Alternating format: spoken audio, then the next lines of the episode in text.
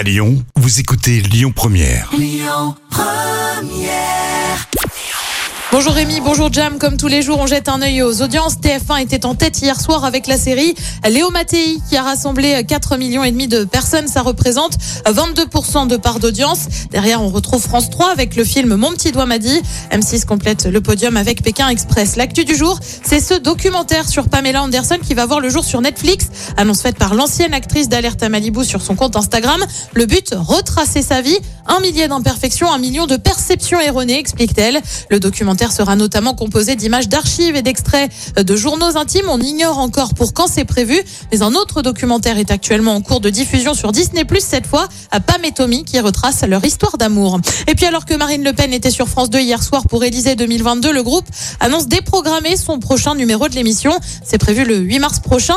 En cause, une soirée spéciale de solidarité organisée à la place en lien avec la situation en Ukraine. Un appel aux dons en partenariat avec la Croix-Rouge aura lieu tout au long de la soirée. Côté programme, ce soir sur TF1, c'est le concert des Enfoirés, tourné à Montpellier, sans public en raison de la crise sanitaire.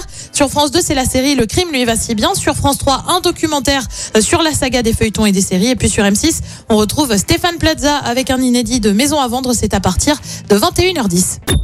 Écoutez votre radio Lyon Première en direct sur l'application Lyon Première, lyonpremière.fr et bien sûr à Lyon sur 90.2 FM et en DAB+. Lyon Première